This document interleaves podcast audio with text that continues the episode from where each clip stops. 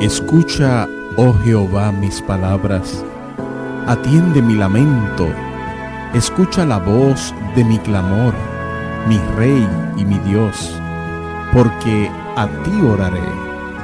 Oh Jehová, de mañana oirás mi voz, de mañana me presentaré a ti y esperaré. Radio Paraíso presenta la meditación matinal en la voz del pastor Javier Díaz. Buenos días, hermanos y amigos. Que la gracia, la paz y la bendición de Dios les acompañe. El salmista David nos dice, este es el día que el Señor ha creado para nuestra salvación. Gocémonos en su presencia. Continuamente el Señor nos invita a escoger el camino de la vida que Él nos ofrece. Allá en Salmo 25:12 nos pregunta el salmista, ¿quién es el hombre que teme a Jehová? Él le enseñará el camino que ha de escoger. Sea ese, hermanos y amigos, nuestra decisión. Les doy la bienvenida a nuestra reflexión o pensamiento matinal para hoy, día sábado del Señor. Que tengan un feliz día de reposo en su presencia. Y precisamente el título de nuestro pensamiento y reflexión para hoy, la mejor elección en nuestra serie Nuestra Esperanza. En el capítulo 11 de Hebreos, donde encontramos la galería de los fieles de Dios en la historia, nos dice del caudillo Moisés lo siguiente. Por la fe, Moisés, hecho ya grande, rehusó llamarse hijo de la hija de Faraón. La madre biológica de Moisés tuvo apenas 12 años para transmitir los valores que lo protegerían y lo libraron de la vanagloria y la corrupción del pecado y de caer en el orgullo en medio del esplendor y la extravagancia de la corte. Moisés pasó sus primeros 40 años con los reyes de la decimoctava dinastía egipcia, encabezados por Tutmés I, Tutmés II y la reina Hatshepsut, su madre adoptiva e hija de Tutmés I. Moisés mantuvo su madre adoptiva e hija de Tutmés I. A pesar de todo eso, Moisés mantuvo su fe sin contaminaciones. Como nos dice este comentario, tal vez el posible temor de que un hebreo monoteísta tomara la corona haya llevado a los sacerdotes de Amón a conducir una revolución del templo varios años antes, colocando en el trono a un hijo ilegítimo de Tutmés II, el marido fallecido de Hatshepsut.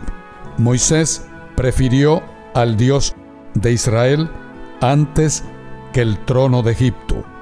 Tutmés III, el elegido para reinar en el lugar que podría haber pertenecido a Moisés, transformó a Egipto en la nación más poderosa y civilizada de su época. Fue también un gran constructor y en ese periodo oprimió a los esclavos hebreos.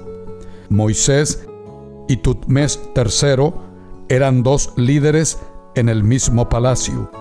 La señora Elena White deja en claro que Moisés llegó a ser sumamente favorecido en la corte de Faraón y se lo honró porque manifestó una pericia y una sabiduría superiores en el arte de la guerra. Esto lo encontramos en la historia de la redención, página 111. Pero las historias tomaron rumbos diferentes. Tutmés III prefirió el palacio y Moisés huyó al desierto. Durante los siguientes 40 años, Tutmés III murió y Moisés fue llamado a regresar a Egipto para cambiar el callado de pastor por la vara de mando de Dios. El Ministerio de Curación, página 377. Sí, hermanos y amigos, dos dirigentes, dos elecciones y dos destinos. Uno luchó por el poder, el otro aceptó el llamado para el servicio. Uno eligió al pueblo de Egipto, el otro al pueblo de Dios. Uno eligió el palacio, el otro escogió el desierto. Uno eligió exaltar su propio nombre, el otro prefirió el nombre de Dios. Uno eligió oprimir, el otro escogió liberar. El resultado, uno tiene su nombre en la historia, el otro lo tiene en la eternidad. La momia de Tutmés III fue encontrada en 1889, ya dañada, y se la puede ver en el Museo del Cairo, en Egipto. Moisés, por su parte, fue resucitado y está en el cielo. Moisés hizo la mejor elección.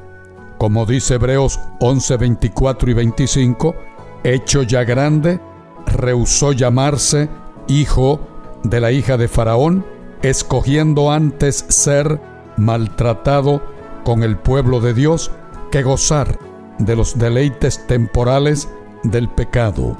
Hermano y hermana, amigo y amiga, decide permanecer del lado del Señor aunque sea necesario pagar un alto precio por eso. El tiempo y la eternidad mostrarán los resultados.